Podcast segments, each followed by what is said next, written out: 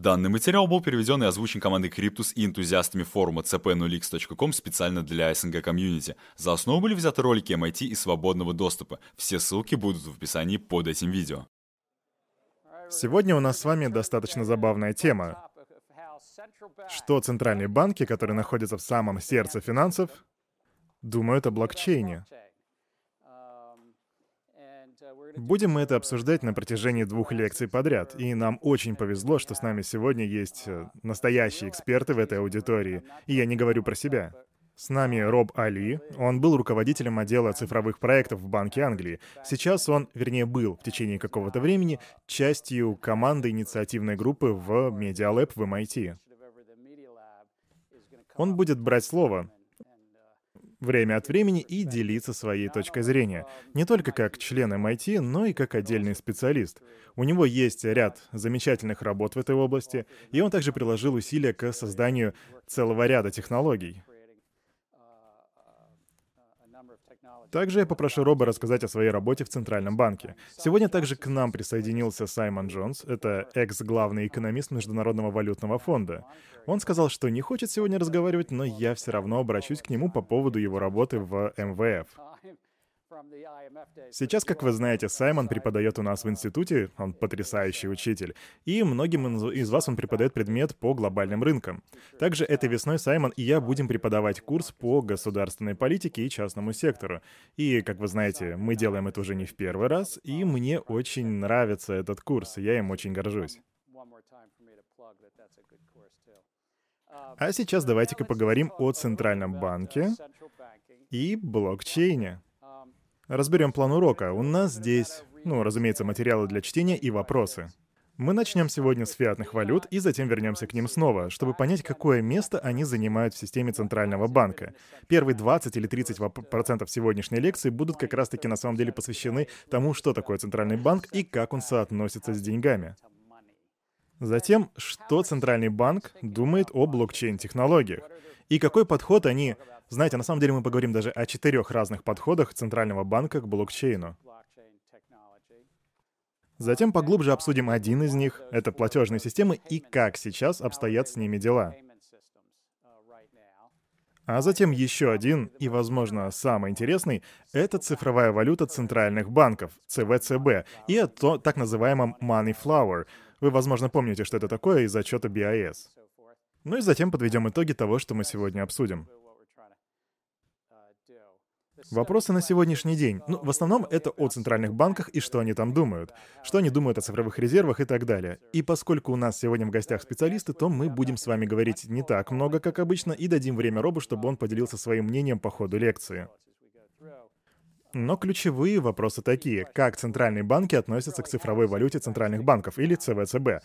Затем, что они думают о конструктивных соображениях, об этом мы поговорим во второй половине лекции, и соображения проектирования розничной и оптовой торговли. Доступ. Будет ли это токен или аккаунт? Перспективно или нет?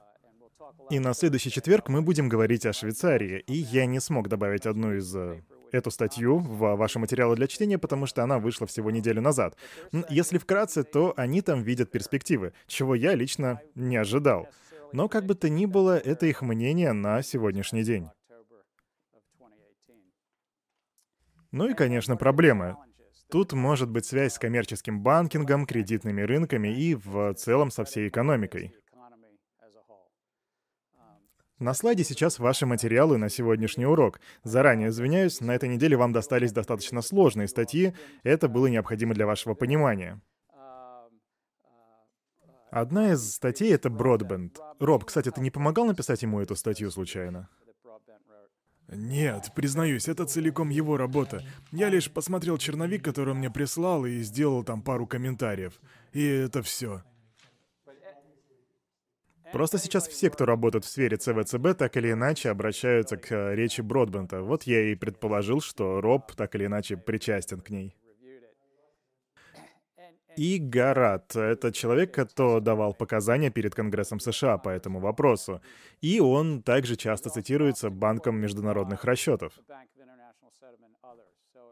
Итого у нас две личности, о которых вы думаете, когда речь идет об экономике и ЦВЦБ. Гарат и Бродбенд. Статья о The Economist э, также очень интересна и приводит нас прямо в прошлое к Адаму Смиту. Кто-нибудь прочитал их статью? Кто-нибудь, может быть, помнит, что Адам... Джеймс? Но в целом говорится, что все, что плохого и хорошего когда-либо случалось с Фиатом, то сейчас происходит и с биткоином. Это в точности то, что происходит с биткоином. В этой статье говорится о 1770-х, когда мы начали уходить от э, золотых денег в сторону бумажных денег. И была сформирована клиринговая палата в 1773 году для работы с этими бумагами, которые ходили между всеми банками. Адам Смит, по сути, писал то, что золото было дорогой, по которой ездили повозки с бумажными деньгами, образно выражаясь. Но только сейчас у нас этой дорогой уже выступают сами деньги и централизованный клиринг. Можно сказать, что в The Economist было сказано об неком устаревании. Адам Смит в свое время писал, что нужно продвигать экономику с помощью бумажных денег. Так вот вопрос, актуальна ли эта позиция на данный момент? Итак, я уже представил вам Роба, ученого-исследователя из инициативной группы цифровой валюты. Он помогал Бродбенту, он, конечно же, сам этого не скажет, он, но он помогал ему во всем, что тот делал в Банке Англии. Ну и, конечно же, Саймон, который что-то там усердно записывает. Что ты там, что ты там пишешь? Кстати, как тебе твоя фотография? Я не скажу, что я в восторге. Не нравится фотография? Итак, э, фиатная валюта. Это валюта... Кстати, кто напомнит мне, что это такое? Бродишь? Перестань сутулиться, когда сидишь. Ха, ну, э, фиатная валюта — это валюта, которая выпущена Центральным банком какой-то страны. И обычно она является нормой там для оплаты. Ну, то есть официальным, как официальным платежным средством выпущена Центральным банком, принимается для оплаты. И каковы же две важные экономические особенности фиатной валюты, из-за которых она настолько широко принята в любой экономике нашего мира? Одна из особенностей в том, что фиат обычно используется для уплаты налогов.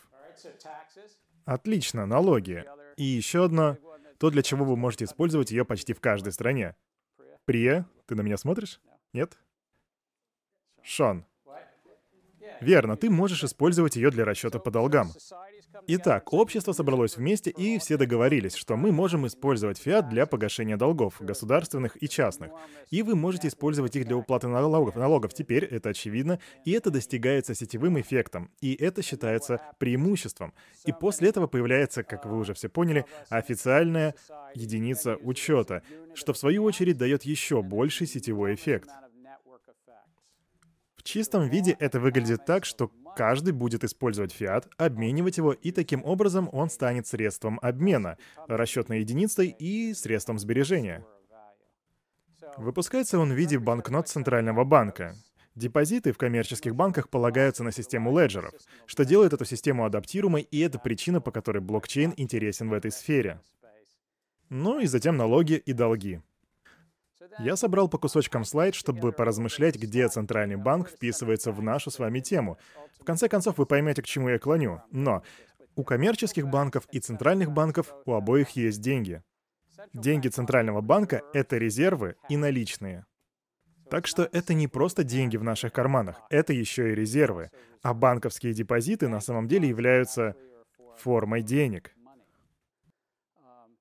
Вот небольшая диаграмма. Центральный банк у нас наверху, а те, что с номерами по бокам, это коммерческие банки.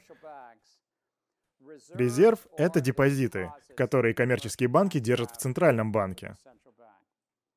Когда 200 или 300 лет назад появился Центральный банк, это было причиной того, что коммерческие банки хотели чего-то от правительства. Им нужна была поддержка, им нужен был кредитор в последней инстанции, и им пришлось открыть счет в Центральном банке. Но сегодня, когда у нас есть единые реестры, Центральный банк выдает резервы банковской системе, и эти резервы, как вы уже поняли, являются формой денег. А внизу у нас публика. Назовем их условно Боб, Алиса и Чарли. Допустим, что у каждого из них есть деньги, и они делают банковские вклады. Получается, что другая часть этого пазла — это наличные. Итого три формы денег. У каждого из нас могут быть наличные в кармане. Я, как обычно, покажу это на примере. Возьми, но, но я наблюдаю за тобой. Что, по сути, у тебя в руках? Банкнота Федрезерва. Точно. Это банкнота Федерального резерва, по сути, репрезентация некоторой ценности, которая хранится в Центральном банке. На нее нанесен даже серийный номер.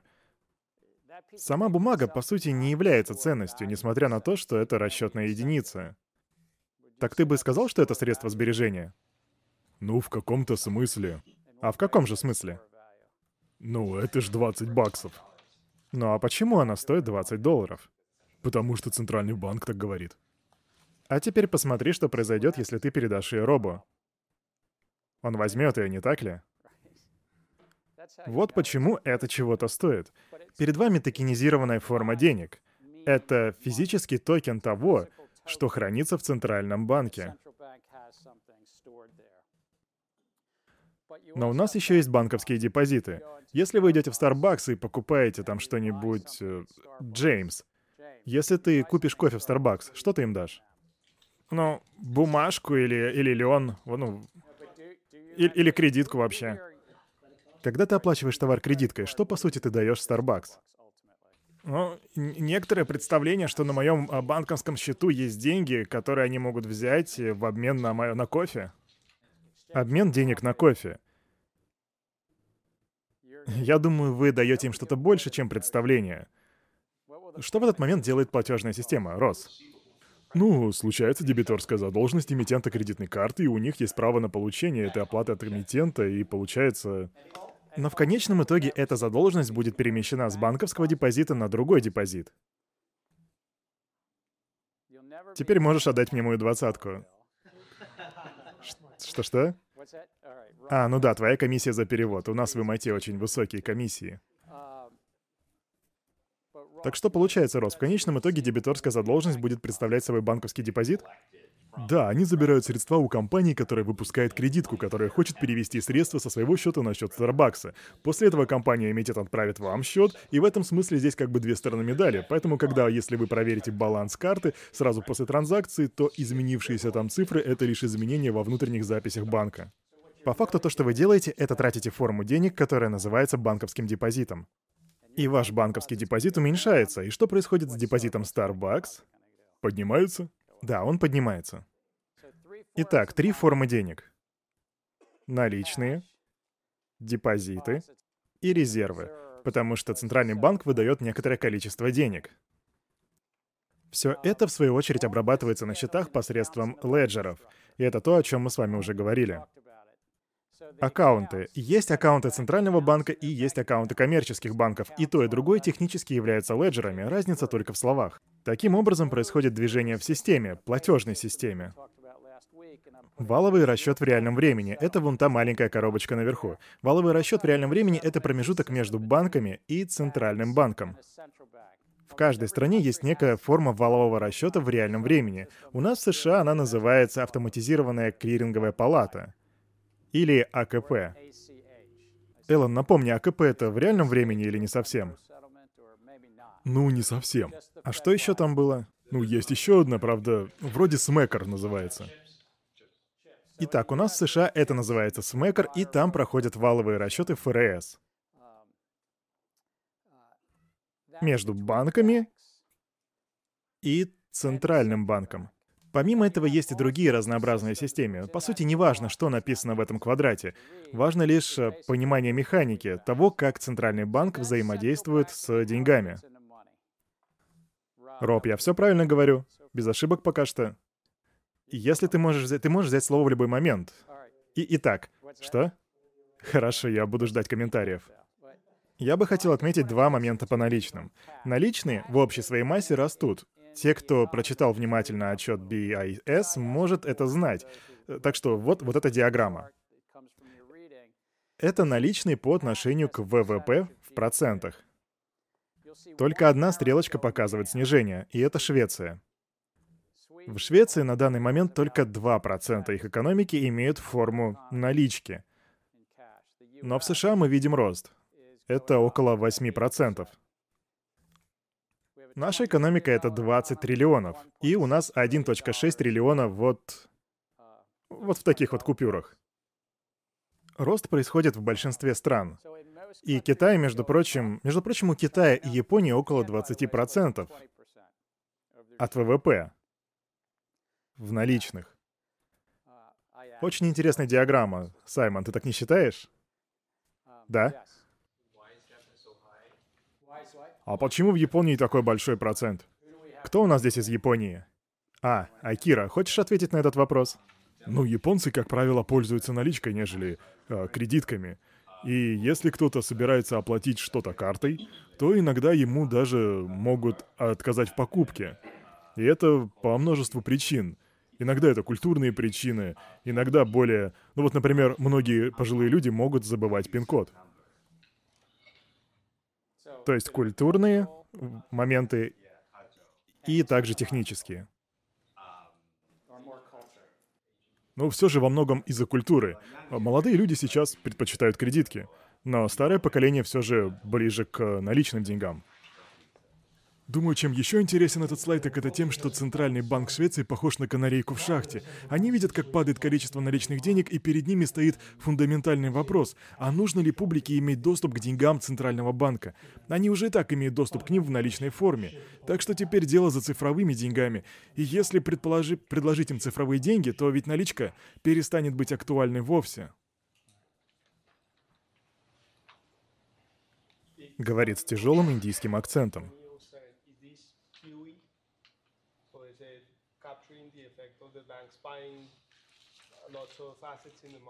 Если я правильно понял вопрос, то показывает ли это то, что мы начали с 2007 года по 2016 год и что вообще происходит? Количественное смягчение центральных банков понятно, но что еще? Что фундаментального произошло в этот период времени? Эллен. Ипотечный кризис. Ипотечный кризис, или в более широком смысле финансовый кризис. То, что было, я думаю, гораздо больше, чем количественное смягчение. Это то, что... И это то, к чему подключился Сатоши Накамото. Это то, что центральные институты терпят неудачу. Так нужна ли нам единственная наличка? Потому что... Потому что это не золото. Но в свою очередь эти бумаги безопаснее, чем некоторые депозиты в банках.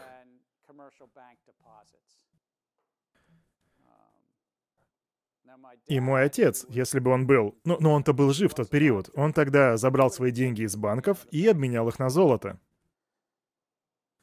Саймон, тебе эту историю уже рассказывал, но у моего отца всегда было несколько золотых монет и несколько бриллиантов. Он изначально не доверял правительству, и он почти всегда носил при себе пистолет.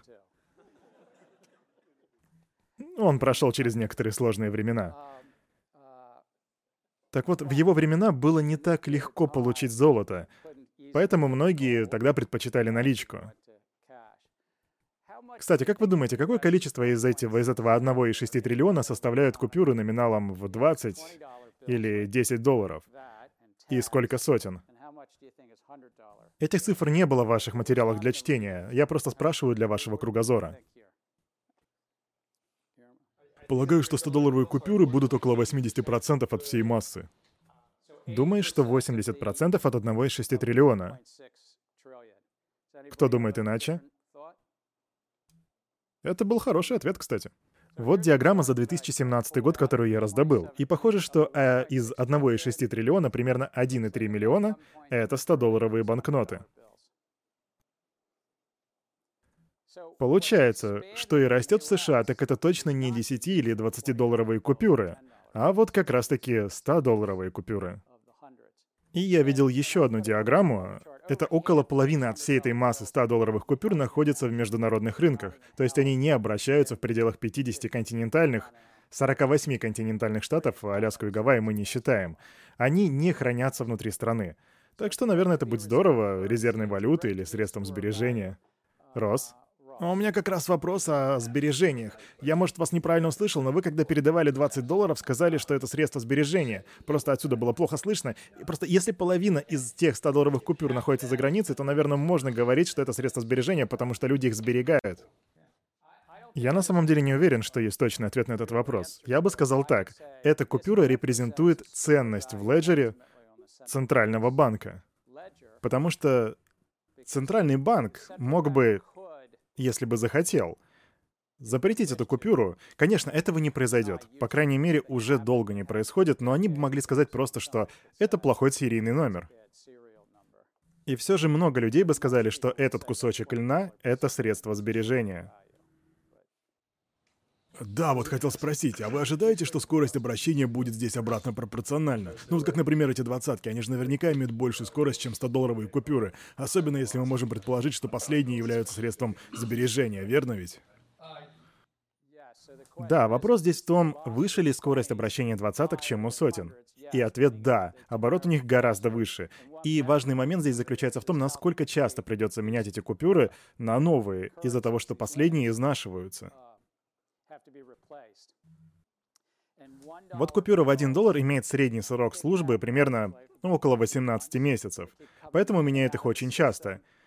И тут я не уверен, но двадцатки, думаю, служат 3, 4, возможно, 5 лет. А они, кстати, подписаны министрами финансов. И, возможно, кто-то не знает этого, но сейчас очень сложно найти подписи Рубина, ну, в смысле Боба Рубина и Бенсона на двадцатках из ранних 90-х. Отчасти это связано с тем, что дизайн купюр постоянно меняется. Купюру же в 100 долларов не имеет смысла менять так часто. Они, конечно, претерпели некоторые изменения в дизайне, так что в случае с незаконной деятельностью вы предпочли бы новые купюры старым. Потому что новые купюры гораздо безопаснее, и их сложнее подделать. Когда я работал в Министерстве финансов, мне приходилось тратить много времени на то, что называется Межведомственный комитет по сдерживанию контрафактной продукции. Мы сидели в суперохраняемых комнатах, где нам давали информацию о новых подделках. Бродишь? А, да, если посмотреть... Если посмотреть на последний слайд, то я вижу там вертикальный сдвиг в большинстве экономик. И я предполагаю, что потребительская стоимость в денежном выражении здесь будет также не особо высока, если я не ошибаюсь. Так вопрос, а есть ли смысл в увеличении этих бумаг в системе? Если я тебя правильно понял, то вопрос в удовлетворении спроса Центральным банком. Да, и почему 100-долларовые купюры в такой ситуации кажутся гораздо менее ценными, чем те же 20-долларовые бумаги? Итак, Бротиш спрашивает, почему... В сущности, почему это происходит? У Центрального банка тут есть пара вариантов. Они могут выпустить бумажную валюту для удовлетворения спроса. И спрос в этом случае будет подтверждаться тем, что называется DAS. И все это, чтобы понять, нужна ли людям наличка. В основном это так и происходит.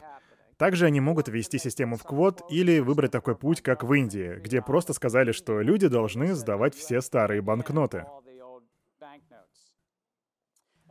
И там, в Индии, можно было увидеть стремление государства вывести наличные из оборота вовсе. Но то, что происходит у нас, то есть то, что вы можете увидеть, так это то, что спрос на 100-долларовые купюры, как на средство сбережения, только продолжает расти. То есть 100-долларовые купюры расцениваются как средство сбережения. Также не стоит забывать, что оборот этих купюр вырос, помимо всего прочего, также из соображений безопасности. И Центральный банк этому активно способствует, ведь все эти 8% от нашего ВВП, или 1,6 триллиона долларов, являются, по сути, займами для правительства. В этом вся суть. Эрик? Э, да, я хотел сделать небольшой комментарий по поводу средств сбережения. Возвращаясь к тому, что мы обсуждали на первых лекциях, сейчас образуется вот эта социальная конструкция, основанная на том, что вы будете платить налоги и выплачивать задолженности уже без применения фиатных валют. Так вот это мне напомнило одну историю. Это абсолютно реальная история. Была семья южноамериканского наркобарона. И вот этот барон был на грани поимки, и государство уже успело конфисковать все его активы. И вот эту историю рассказывал уже его сын, который сидел в комнате, набитый до потолка пачками долларов, но по факту ничего не мог с ними сделать. Единственное, для чего он мог их использовать в тот момент, это просто сжигать. Он сжег их, чтобы просто согреться. И вот я задумался, а действительно ли в них есть какая-то вот эта внутренняя ценность? И это возвращает нас назад к вот этому социальному конструкту, о котором мы говорили. Потому что эти деньги не принимались предприятиями в этой конкретной стране, они были бесполезны. Да, все так и есть. И если ты говоришь о социальной конструкции, то я соглашусь. Хотя конкретно в этом случае дело было в, так сказать, сроке годности этих банкнот. Ведь их собирались арестовать. Поэтому, ну ты понимаешь, дело было в обстоятельствах. А теперь давайте-ка перейдем к центральным банкам. Сейчас конкретно я буду говорить о США. Однако это актуально для всего мира. Тут имеет место быть экономическая политика, цели, которые центральные банки ставят перед собой. В частности, в США эта история началась в 1970-м, в 77-м, если быть точным. Тогда появилось то, что называется двойным мандатом. Интересно, что двойной мандат для Центрального банка имеет три прописанных в нем пункта. И сейчас будет цитата. «Эффективно продвигать максимальную занятость, запятая, стабильные цены и умеренные долгосрочные процентные ставки». Это то, что в США известно как двойной мандат Федеральной резервной системы, хотя у нас в списке аж три мандата получается. Саймон, есть ли у тебя мысли по этому поводу? На центральные банки скажут, что стабильные цены — это лучшие условия для снижения процентных ставок. И это то, почему люди, говоря о двойном мандате, чаще думают о стабильных ценах и максимальной занятости. И некоторые центральные банки сказали бы, что стабильные цены обеспечивают максимальную занятость. Вы бы, конечно, в этом не признались, если бы претендовали на место члена Совета Федерального резерва, но... Но разве я не прав? Ну, так говорят в ЕЦБ. Так говорят в Европейском Центральном банке. Почему? Потому что у них только один мандат. Как видите, по всему миру центральные банки могут иметь разные мандаты. Я, конечно, не делал research по каждому из 180 банков, но уверен, что везде речь идет о стабильных ценах.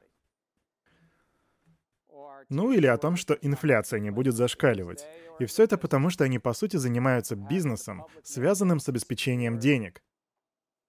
И это... это ключевой момент. И что же они делают? Они управляют деньгами. И я выделю тут предложение и цену. То, что на слайде, это то, как Генслер думает о центральных банках. Но все же, предложение и цена, где предложение — это физические наличные. Будем ли продолжать печатать деньги? Достаточно ли нам 1,6 триллиона наличных? Но есть одна вещь, которая называется денежной базой. И я не давал вам этого для чтения, но может быть кто-то знает, что такое М2 и М3. Может кто-то проходил курс финансов? Разве вам не преподают, что такое денежная база или М1, М2 или М3? Я на вас не наезжаю сейчас, но тут вопрос к вашему факультету уже. Окей, есть э, разные способы измерения денежной массы, которые будет регулировать Центральный банк и который будет, которыми будет управлять. М1 — это обычные твердые деньги. Наличка и наличка плюс депозиты. Например, в США это примерно 3,5-4 триллиона долларов. Примерно половина от этой массы — это наличные, и затем Федеральный резерв говорит, депозиты до востребования ничем не отличаются от наличных, так что считаем их как наличные. И это отсылает нас на десятилетия назад, когда начали говорить так про твердые деньги и начали обозначать их как М1. М2 же включает в себя остаток депозитов.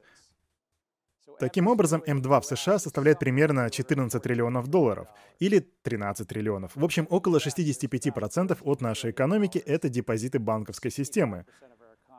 Но в каждой стране есть... Э, в каждой стране значение, разумеется, разное. Я просто привожу США здесь как пример. И мы можем видеть, что депозитов гораздо больше, чем наличных. Наличные около 2 триллионов, депозиты около 13 триллионов. И вот, складывая их вместе, цифры могут быть неточными, но это пример. М2 — это более широкая форма денег, массой в 14 триллионов долларов. Также есть М3 и другие измерения. Федеральный резерв пытается все это регулировать. Причем не только за счет печати денег, но и за счет кредитного плеча в банковской системе. Если плечо будет слишком большим, то вам нужно будет запускать печать денег. И это, в свою очередь, создаст некоторые проблемы для расширения экономики. И это основные инструменты, которые Федеральный резерв или Банк Англии или любой другой центральный банк используют для формирования денежной массы. И еще одна вещь, которую они делают, они определяют цену денег. И, конечно, процентные ставки. Цена денег — это как если бы я одалживал Робу деньги, а он отдаст мне их через год. И какова будет цена этих денег? Итак, два основных инструмента — денежная масса и цена денег. И если вы захотите организовать свой центральный банк, то готовьтесь к работе с фиатом. Роб, будут мысли? Э, да, в целом все верно. Это вот как раз э, в то время, когда появился э, центральный банкинг как таковой, середина 70-х, когда договор Брентона Вуда подошел к концу. Есть, кстати, несколько хороших книг на эту тему. А одна вот вышла совсем недавно, называется «История еврозоны». Там о монетарном союзе в Европе, история 40-летней давности. Эту книгу, эту книгу написал парень, я сейчас просто не припомню его имени, но он работал во времена еще греческого кризиса. И вот в этой книге там описан монетарный э, союз в Евросоюзе и о том, как все это работало. Но в целом, да, это такая достаточно долгая история.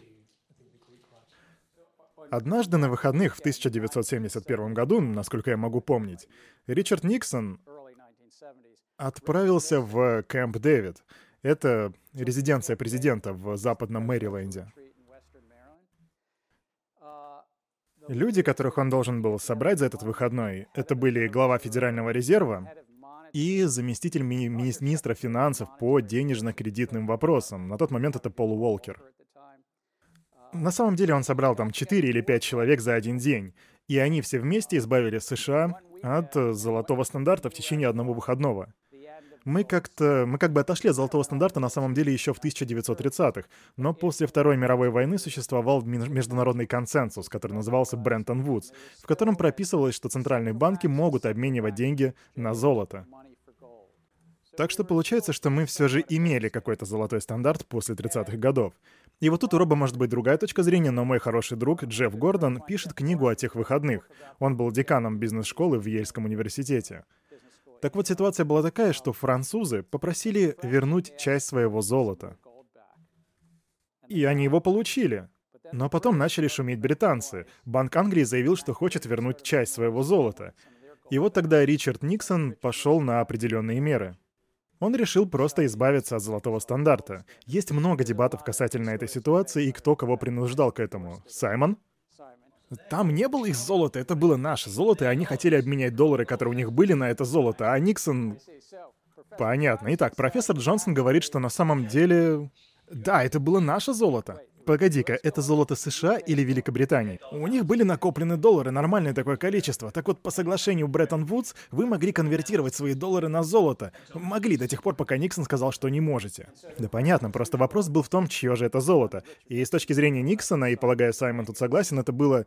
Я так и не понял, у тебя же двойное гражданство, верно? Просто когда ты сказал «было наше золото», я так и не понял, кого ты имеешь в виду. А, понятно, просто твой британский акцент меня запутал. Окей, профессор Джонсон, как и Ричард Никсон, считает, что это было золото США. И британцы, кстати, до сих пор говорят, мы не просили золото назад, мы всего лишь хотели обмен.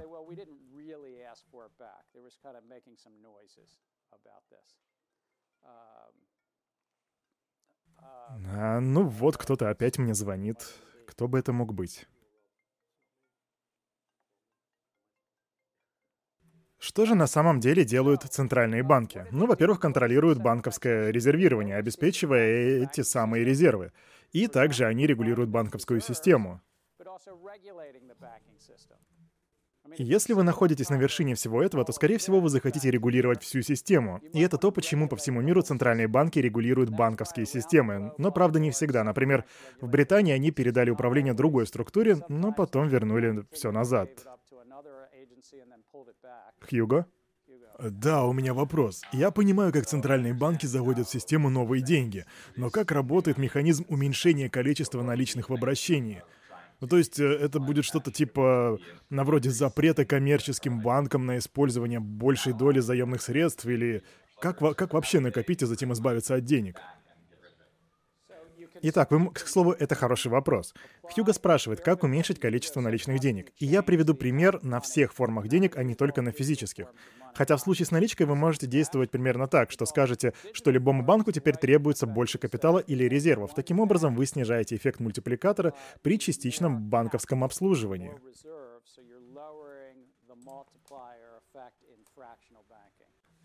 Если вам нужен 5% капитал, то это значит, что у вас может быть 20 долларов на каждый доллар капитала.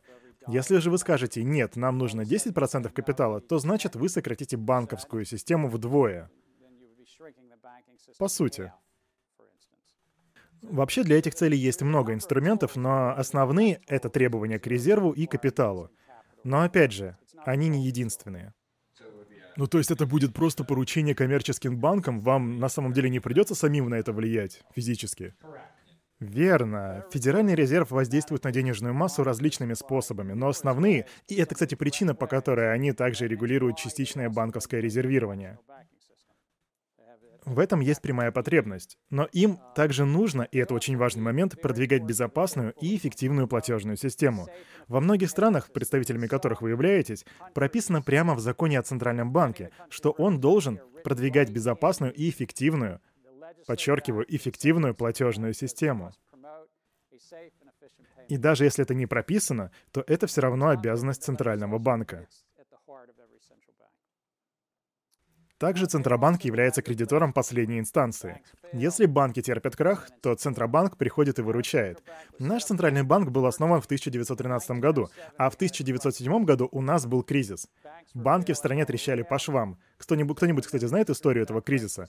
Кто в 1907 году был кредитором последней инстанции? Подсказка, это было не правительство. JP Morgan. И не тот JP Morgan, что банк, а тот, что человек. Ну то есть у него тогда уже был банк, а еще была библиотека и куча других предприятий. Думаю, можно сказать, что он был Биллом Гейтсом или Уорреном Баффетом своего времени.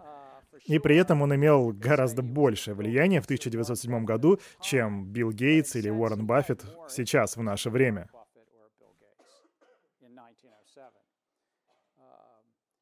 У нас был... Э, вот, кстати, фотография в правом верхнем углу. Это первый банк США, основанный в 1791 году в Филадельфии.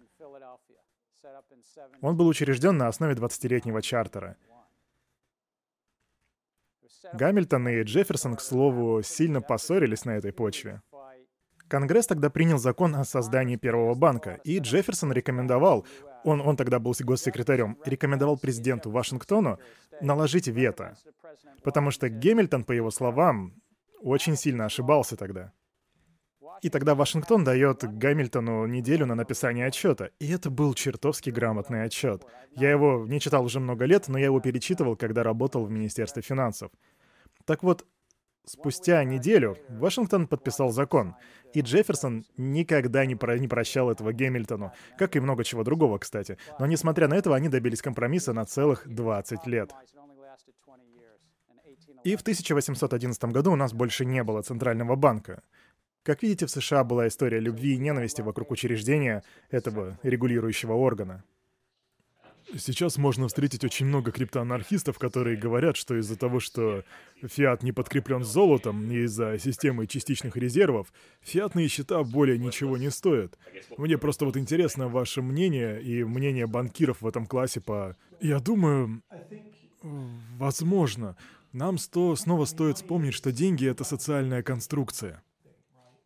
И деньгами может быть по сути все что угодно, если мы это захотим. Ну или почти все. Если у нас будет достаточно большая группа людей, которая будет думать, что что-то является деньгами, то это будет деньгами. И это относится и к доллару США, и к бик биткоину. Но я так понимаю вопрос, как сгенерировать доверие к системе. И я полагаю, правительство США генерирует доверие благодаря наличию госаппарата, армии, казначейства и так далее. В то, в то время как у биткоина есть сеть майнеров и код, который, в который верят, верят люди. По сути, это доверие в своем роде. Но ведь кто-то может сказать, например, что, ну, зимбабвийский доллар ничего не стоит, верно? Тут зависит все от людей. Да и в целом фиатные деньги как всеобщий концепт уже не работают. Я имею в виду, у нас-то теперь есть выбор. Вы можете выбрать биткоин или любую другую криптовалюту, если захотите. Теперь это зависит уже от ваших предпочтений. Не думаю, что получится в течение долгого времени утверждать, что биткоин ничего не стоит, когда люди пользуются им, и у них есть возможность обменивать его на товары. В свою очередь, я не отрицаю, что у криптовалют есть много проблем и сложностей. В основном это связано с не самой хорошей фискальной политикой. С тем, что нации и государства тратят свои налоговые возможности, потому что налоги — это не только доход, но и позже это уже расход. Также это связано с конфронтациями, но правда не всегда, и также с денежно-кредитной политикой, а в сущности с печатью денег. Раньше это была физическая печать. Сейчас же мы чаще говорим о цифровой форме. И вот здесь нужен надзор за банковским сектором. К слову, многие банковские кризисы привели к существенному расширению денежной базы. Например, ипотечное кредитование во время пузыря в Ирландии, ну и в других странах. Ну то есть, есть мы в США, и мы не единственные, у кого был пузырь в ипотечном рынке. Все это может подорвать общественное мнение о фиатных деньгах. Возьмем как пример Китай в 1940-х, когда вам приходилось каждые пару минут беспокоиться, а хватит ли вам двух чемоданов с деньгами, чтобы оплатить ужин в ресторане, если вы тогда вообще ходили в рестораны. В любой стране, которая находится в эпицентре гиперинфляции, обычно социальный конструкт просто отпадает. И очень редко бывает, когда эту валюту не меняют на другую. Например, когда имеет место быть большая военная мощь или более сильный центральный банк, то есть уже после кризиса. Иногда случается так, что эту валюту замещают валютой вообще другой страны. Есть ряд латиноамериканских стран, которые сказали, что их валюта не работает, и они хотели бы поменять ее на американский доллар. То есть выходит, что они не доверяют себе, но доверяют кому-то еще. Помните, я уже как-то в этом классе говорил, история о «и вот Саймон меня тут поддержит», и думаю, Роб меня тоже поддержит. Это история о Банке Англии, и она заключается в том, что король Англии воевал с королем Франции. И ему так случилось, нужно было занять некоторую сумму денег. Но вот вопрос, а откуда их взять? Ему нужно было около миллиона фунтов. И один из благородных лордов говорит, вот как мы поступим. Мы создадим нечто, что по сути будет банком который будет контрактом между суверенными и благородными лордами, в котором прописывается предмет доверия. И потом случилась война, и я точно не помню, но, по-моему, вы, ребята, обыграли французов тогда. И вот в середине войны... Ну, конечно, мы победили. Если что, мы это записали. Итак, Роб? Да, Банк Англии, по сути, был создан для финансирования войны с Францией. То есть он помогал финансировать войну с Францией. И вот что интересно. Гражданская война в Англии произошла в середине 17 века, то есть вскоре после этого. Это произошло, когда власть короля была под вопросом и своего рода превратилась в конституционную монархию. И получается, что вот именно в таких-то условиях и был создан Банк Англии. Похоже, суверенность не прошла проверку. Итак, давайте продолжать. Теперь мы начинаем понимать, что делают центральные банки. И если все объединить, то они контролируют всю банковскую систему. Он продвигает экономику за счет стабильности цен, а в некоторых странах еще и за счет э, так называемого двойного мандата. Они управляют фиатной валютой, деньгами, посредством предложения и ценообразования, и взаимодействуют с государством.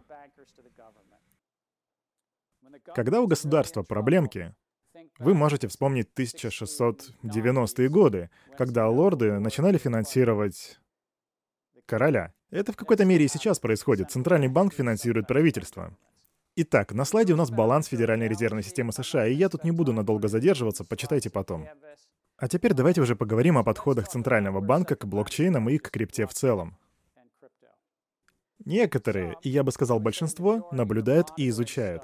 Федеральный резерв сейчас находится на этой стадии, так же, как и Европейский центральный банк. Роб, кстати, хорошо знает эту тему, он с ними постоянно контактирует. Мониторинг и изучение. Ограничения или ограничение использования. Это в большей степени касается Народного банка Китая. Там середина между мониторингом и изучением. И, кстати, вот один из материалов для чтения был сделан высокопоставленным чиновником из Народного банка Китая. Он написал очень много хороших работ. Каждые несколько месяцев появляется статья в CNN или в CCN, которая представляет собой информационный бюллетень по криптовалюте. И там они рассказывают про этого человека из Народного банка Китая. Я на самом деле немного знаю об этом банке. И этот человек, конечно, опускает некоторые вещи в своих статьях, потому что ему вряд ли бы разрешили писать что-то такое. Но, в общем, вы можете ограничить использование криптовалют, и некоторые страны, по типу Китая, так и поступают. Затем, проводят некоторые эксперименты с платежными системами, и мы об этом поговорим. И еще есть то, что называется инициатива цифровых валют центральных банков, или ЦВЦБ. Я и Роб уже знаем ответ на этот вопрос, но мне интересно, что аудитория думает. ЦВЦБ, прочитав все материалы, которые я вам дал, сможете ли вы сказать, полагается ли эта технология на блокчейн или нет? Поднимите руки, да или нет. То, что я не поднял руку, это мы не учитываем. Рука вверху, значит да.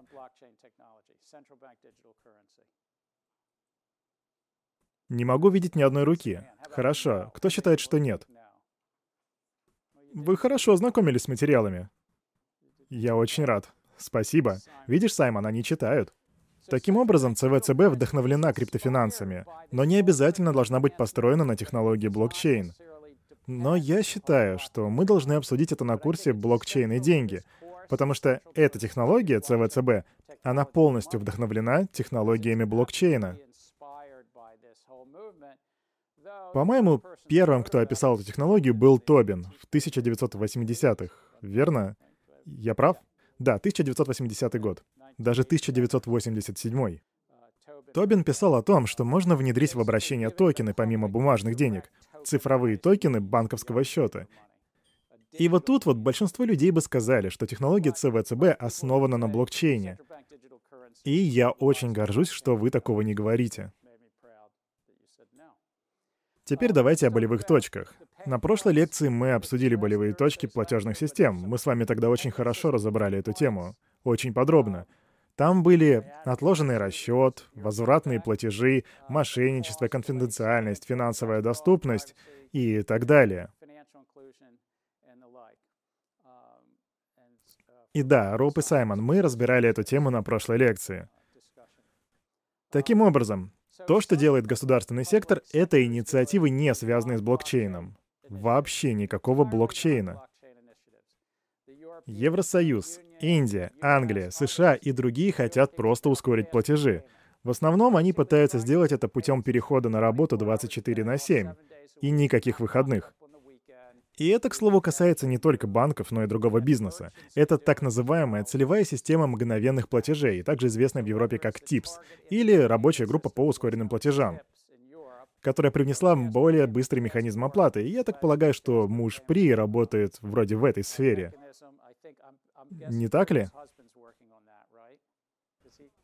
А, он работал там, в составе оперативной группы, по-моему. Шри, э, ее муж, любезно согласился посетить нашу лекцию на прошлой неделе, он рассказывал про MasterCard. Как видите, много чего происходит, и я замечу... О, у нас тут, кстати, еще Индия и служба мгновенных платежей, которая спонсируется самим правительством, и правительство держит этот проект на контроле. И один из наших гостей работает в этом проекте. Саймон, вы же, вы же будете выступать на кампусе в MIT через несколько недель по этому вопросу, правильно?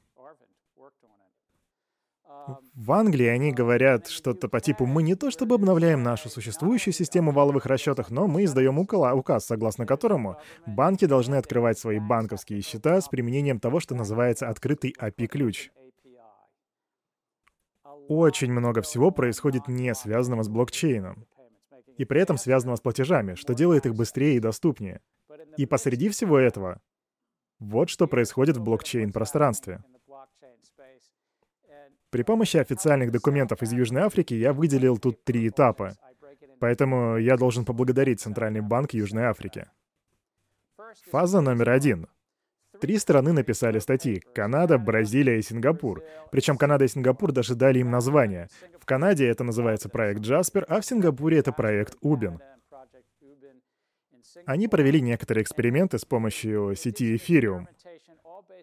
И вопрос был, можно ли сделать более совершенную платежную систему, используя эту сеть.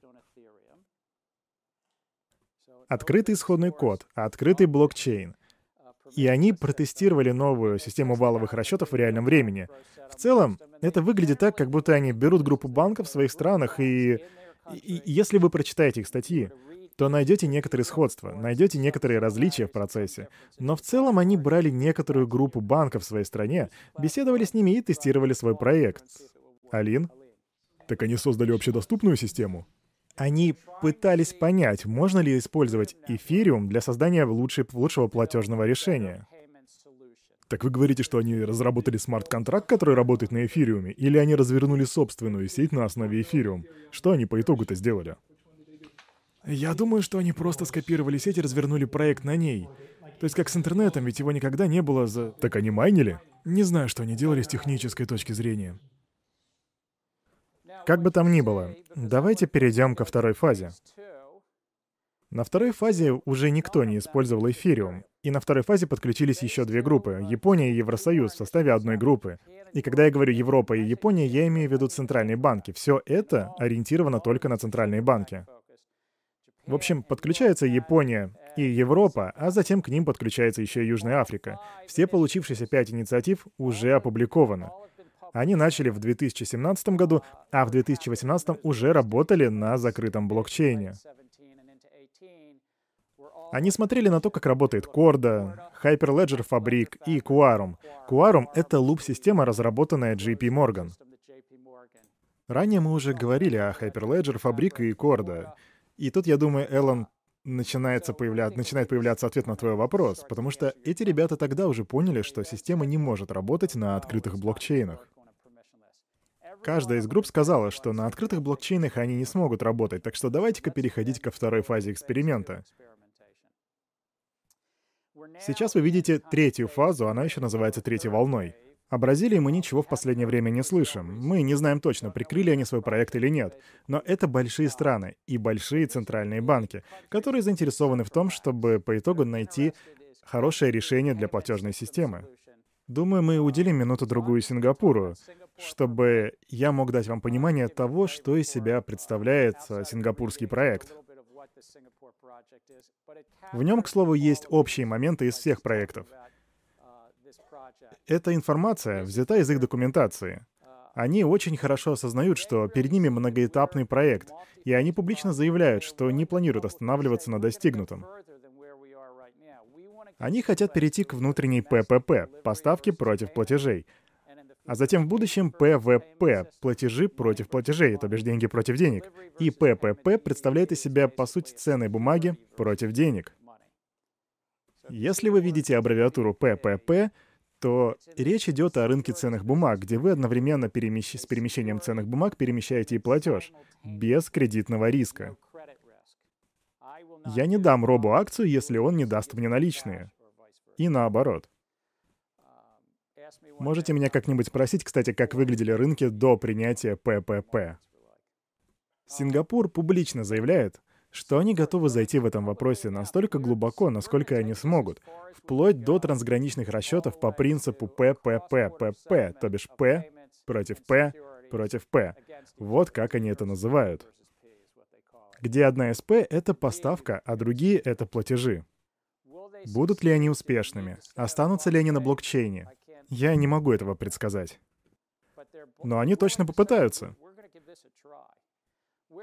Так где же они находятся на второй фазе?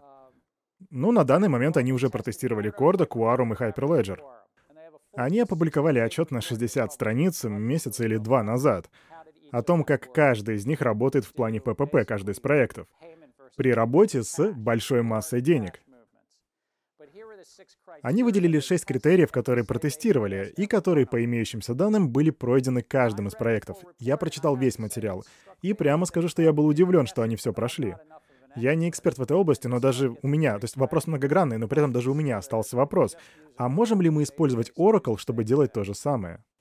Это вполне справедливый вопрос. Они протестировали, можно ли оцифровать платежи, можно ли сделать этот процесс децентрализованным, можно ли создать очередь, имеется в виду очередь из платежей. И вот среди всех этих платежей, можно ли сделать из них сеть? То бишь я плачу Робу, Роб платит Хьюга, Хьюга платит мне. Вот в чем смысл. Объединить в сеть. И тут для всех платежей поднимается вопрос очереди. А что тут значит децентрализованный процесс в этом случае? И в какой стране это? Сингапур. Сингапур. Ну там у них точно есть центральный банк, и, судя по всему, он очень централизованный. В целом это их дело, но вот в чем они правы, так в том, что считают, что есть возможность снизить риски ошибки единственного узла, единственной ноды, если у них не будет центрального банка. То есть они там, их центральный банк говорит, что мы таким образом получим больше устойчивости в системе, если она будет распределена между всеми, в их случае между 11 банками. То есть это все еще закрытая система, и можно также сказать, что Центральный банк будет иметь решающее слово. Ну, возможно, будет. Но тем не менее, будет еще 11 банков, и у такой системы будет гораздо больше устойчивости, чем у централизованного режима. А Центральный банк все так же будет проводить денежно-кредитную политику? Центральный банк все так же будет проводить денежно-кредитную политику. Роб, что ты можешь добавить сюда? У нас просто Роб крутится в этой среде. Могу сказать, что это один из основных вопросов на данный момент, потому что вопрос о том, насколько Центральный банк самоограничивает свою власть, это очень важный вопрос.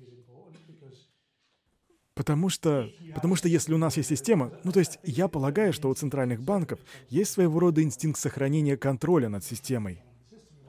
Ну, то есть, типа, ну, окей, давайте мы дадим ему особую ноду, пусть он будет делать и то, и это. Но вот у меня такой аргумент. Вам нужно ограничивать власть Центрального банка настолько, насколько это возможно. Потому что пока Центробанк имеет контроль над системой, существует уязвимость в этой системе. Потому что, если эта нода будет захвачена, то образуется брешь. Тот, кто получит власть над такой нодой, тот получит решающее слово что лишает децентрализацию какого-либо смысла, потому что, ну, очевидно, что суть децентрализации в том, чтобы увеличить стоимость атаки, потому что придется тогда атаковать 51, 51% нод. Но если у вас нода, которая может делать, что хочет, то вам достаточно атаковать эту одну единственную ноду что сводит на нет вообще все преимущества. Поэтому, когда вы разговариваете с центральными банками, вам стоит пытаться убедить их в том, что им нужна система, которую они могут просто отпустить вместо того, чтобы постоянно контролировать и вмешиваться. Интересно, что обилие стран даст нам множество вариаций систем. Я действительно верю, что многие центробанки проводят мониторинг и проводят слипстримы. Некоторые, конечно, хотят ограничить использование слипстримов, Хотя вот Китай, который вроде говорит, что ограничивает это, на самом деле очень плотно занимается этим вопросом. Но некоторые страны по типу Сингапура и Канады, которые стоят в первых рядах, говорят, а давайте-ка выясним, сможет ли эта система сделать платежные системы, а следовательно и фиатные деньги более устойчивыми. Пока они еще... Пока они еще не пришли к выводу, но они пытаются это сделать. Да. Возможно, это субъективное мнение, но я чувствую, что институты, которых Сатоши Накамото с его биткоином пытались устранить, теперь как бы черпают вдохновение из его продукта, и сейчас еще и пытаются продвигать свои наработки. Разве это не конкурентная гонка получается? То есть как к этому стоит относиться?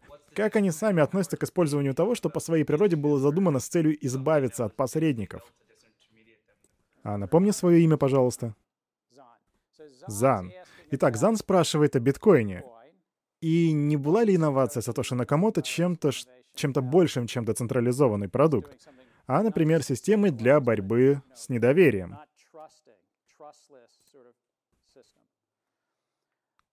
Но в каждой технической революции, будь то электроника или телекоммуникации, иные или иные стартапы, если это стоящие проекты, то крупные игроки будут смотреть на эту технологию и думать, как ее адаптировать под себя.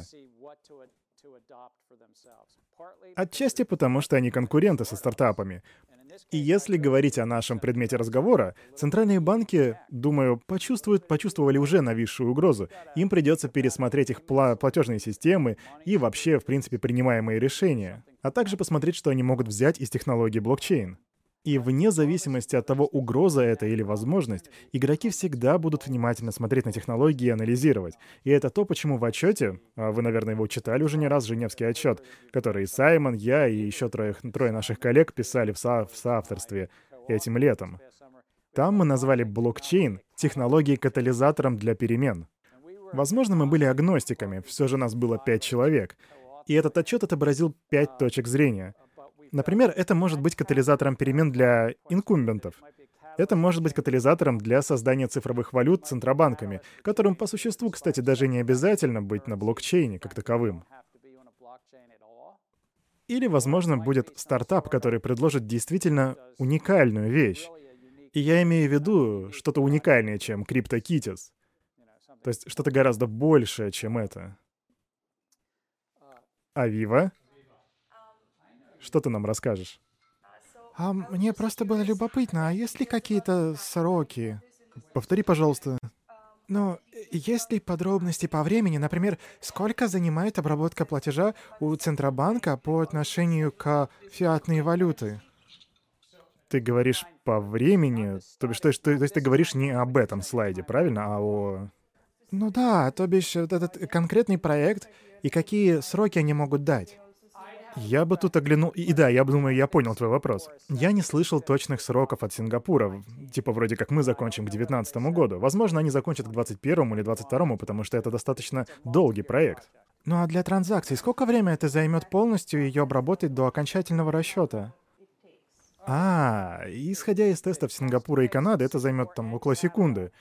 По-моему, это заняло вообще даже наносекунды, то бишь очень-очень быстро. А у меня еще один вопрос для вас троих. Что Центробанк думает об отчетах по таким транзакциям? Или это вопрос они поднимут позже, когда уже увидят, что технология работает? Отчеты. Я прочитал их документацию, но скажу, что нам еще нужно успеть поговорить про ЦВЦБ. Мы будем о них много говорить на следующей лекции, но нужно успеть и сейчас поговорить, потому что Роба не будет в следующий раз с нами. Отчеты. Отчеты — это, по сути, леджер, в котором находится база данных, и в нашем случае база данных 11 банков Сингапура. И это пока только тест, просто тест, тест формы леджера. И я даже не уверен, что они успели создать какой-то пользовательский интерфейс для клиентов и отчетность для них. Но леджеры, они заполнялись так же, как и банковские леджеры, насколько я могу судить. Но интерфейса тогда еще у них не было.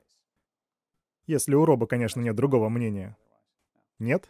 Окей, тогда приступим к следующей теме и самой сложной теме — цифровые валюты центральных банков. Они могут быть основаны как на блокчейне, так и без него, но они абсолютно вдохновлены этой технологией. На данный момент центральные банки уже выпускают цифровые резервы, мы это знаем.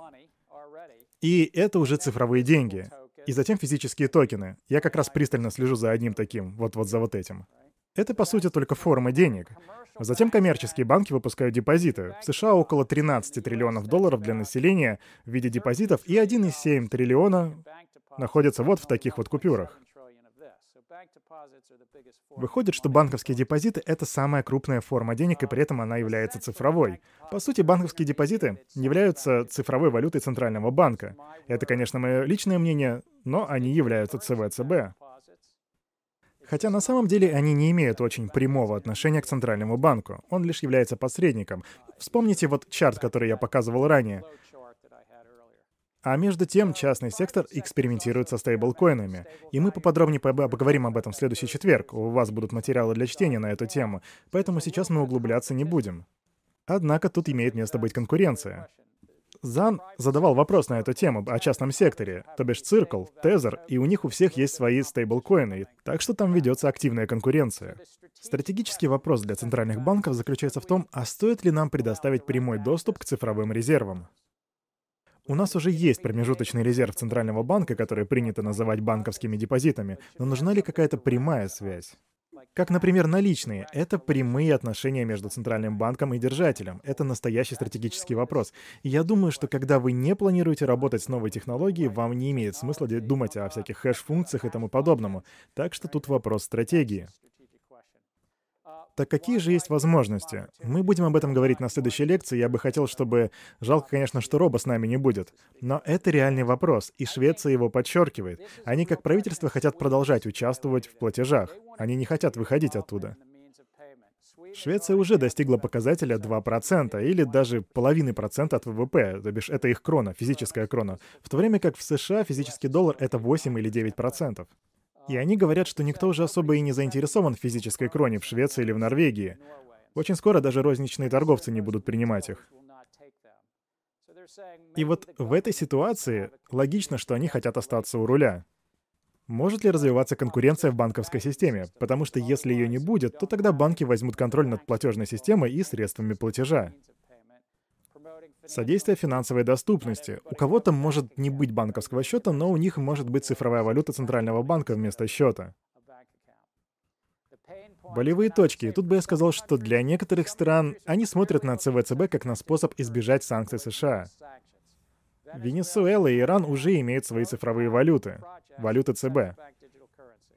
У вас вопрос?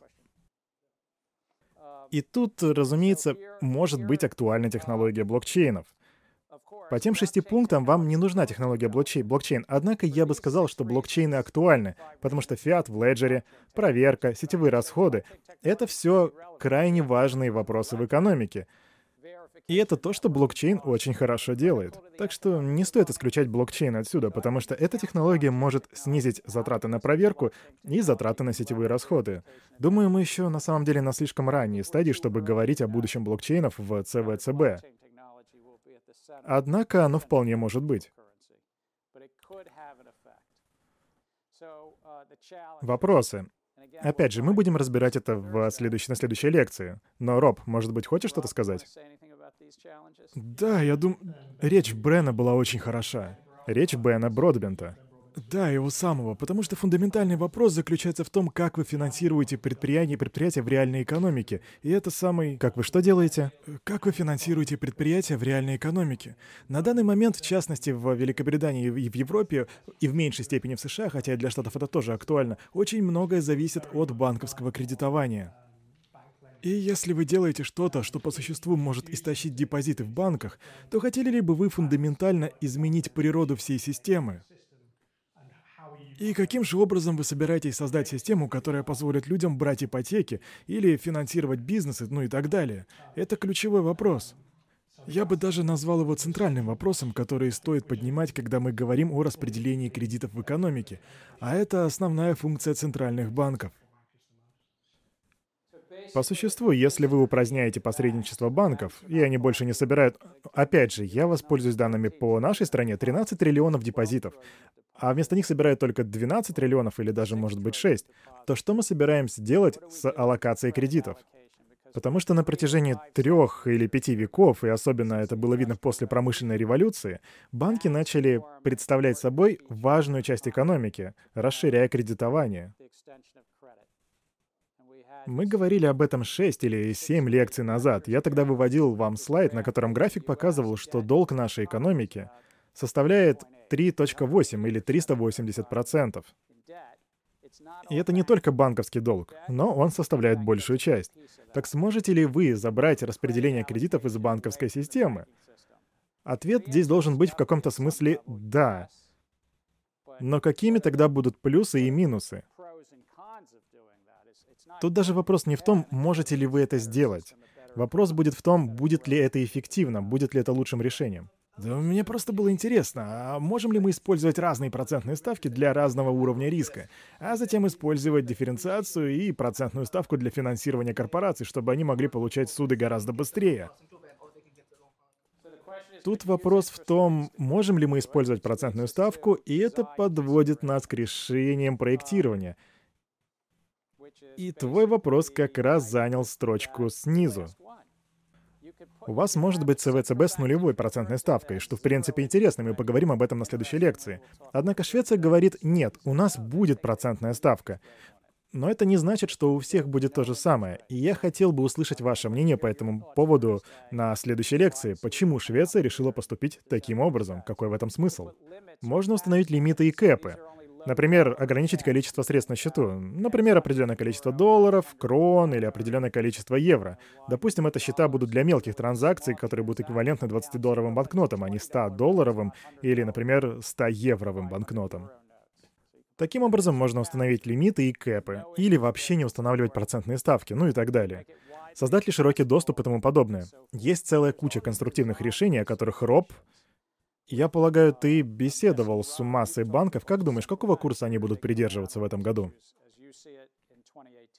Ну, есть много мнений по этому поводу. Все эти лимиты, кэпы — это сложная штука для реализации.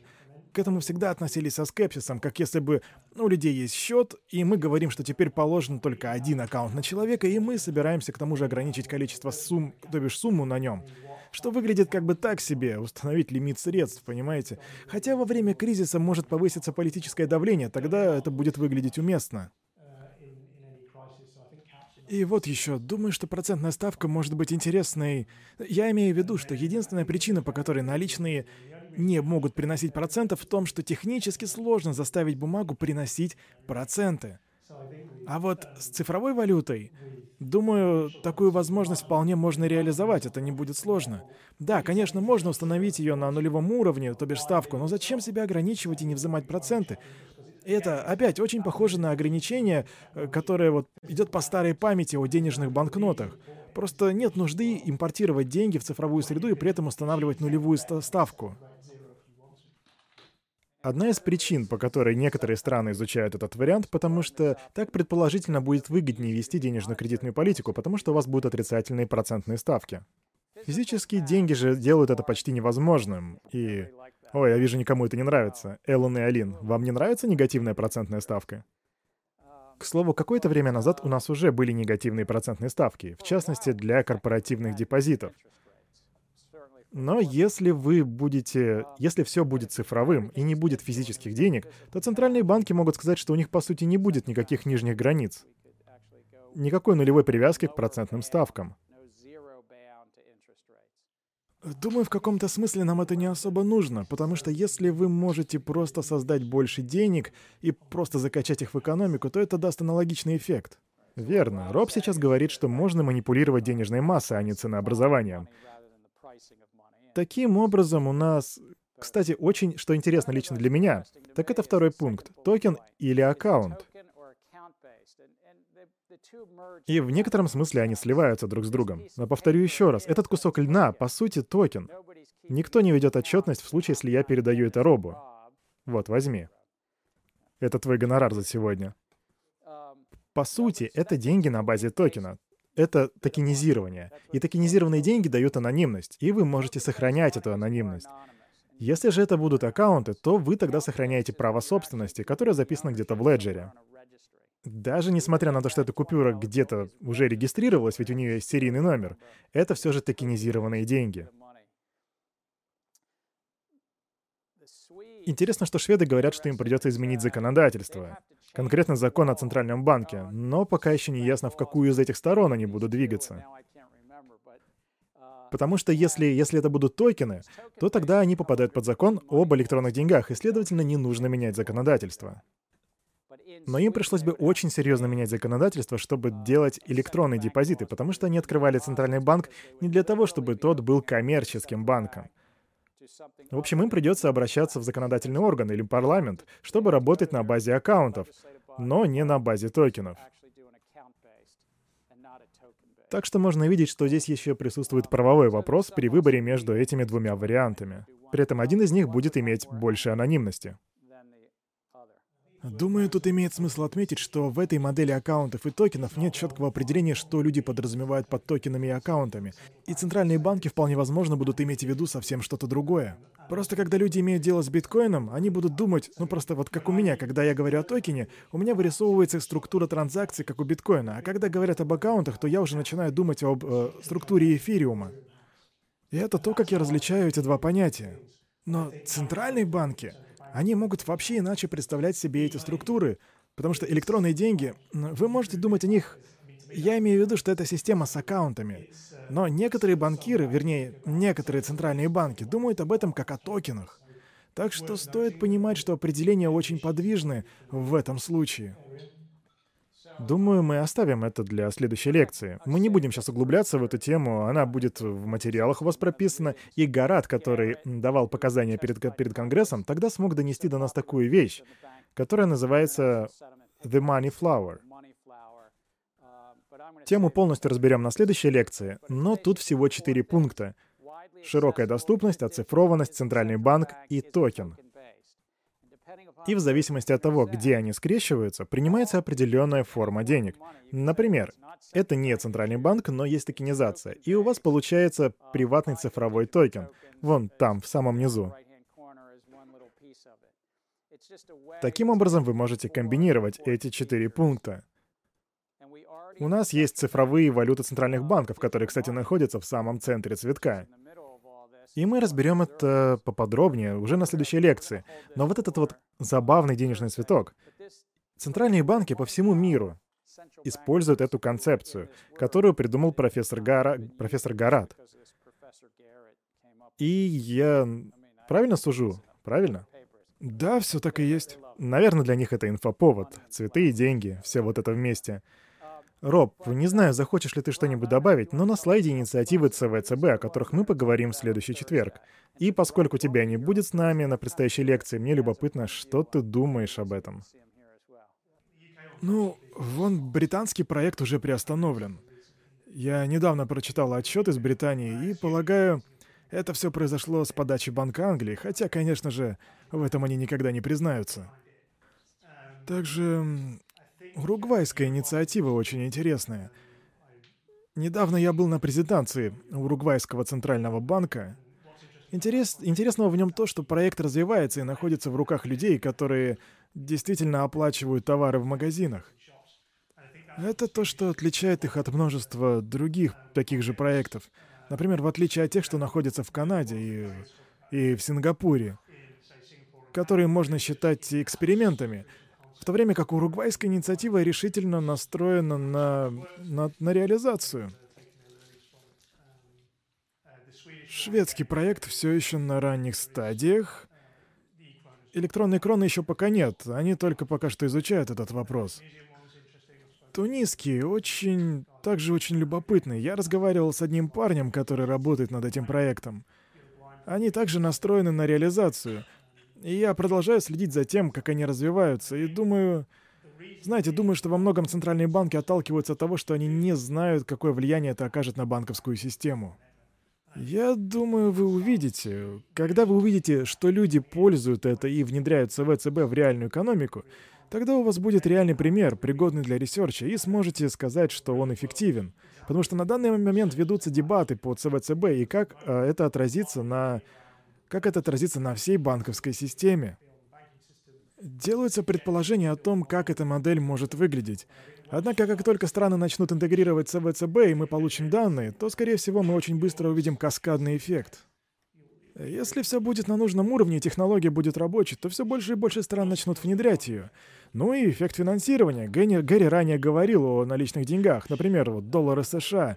Физические наличные деньги. Физические наличные деньги. И по сути они представляют из себя беспроцентные займы правительства США на сумму 1,6 триллионов долларов. И если выпустить цифровой доллар, то, возможно, мы смогли бы погасить половину госдолга. В общем, есть большие финансовые последствия. Есть документ, который называется Body of the Commonwealth, который был написан моими коллегами по ремеслу два года назад, и он о фискальных элементах. Так что, думаю, это будет иметь место, будет иметь место большой соблазн для политиков, которые любят тратить деньги. Прежде чем мы закончим, Саймон, ты сегодня редко высказывался, но вот с твоей точки зрения, с точки зрения экс-главного экономиста МВФ, ну и просто кстати, Саймон у нас устраивает семинары по блокчейну по вторникам. И это уже делает на протяжении трех лет.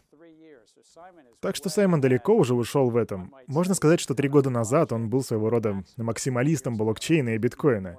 Сейчас думаю, что он где-то больше посередине, хотя лучше тебе самому заявить, где ты находишься, Саймон. Саймон, Джонсон, Нихан, Нарула, Майкл, Кэсси и я собираемся провести весной лабораторный курс по блокчейну. Итак, Саймон, вопрос для тебя. Что ты об этом думаешь? Вопрос такой же, как и для Роба. А потом мы посмотрим, что же случится в будущем. У нас есть некоторое количество инициатив, которые должны себя показать.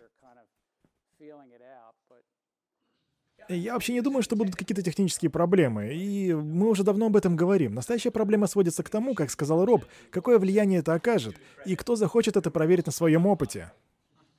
Попробуйте дать предсказание, через какое время до нашей страны, потому что из 180 стран 9 уже начали действовать. Две из них, Эквадор остановился, Уругвай, возможно, тоже, и даже Королевский монетный двор Британии тоже приостановил проект под давлением правительства — но как вы думаете, когда мы увидим действительно рабочую технологию, рабочую технологию цифрового расчета? Возможно, уже через пару лет. Я имею в виду, Тунис-то уже к этому подходит. Так что, возможно, да, пара лет, два-три года. Возможно, мы все увидим.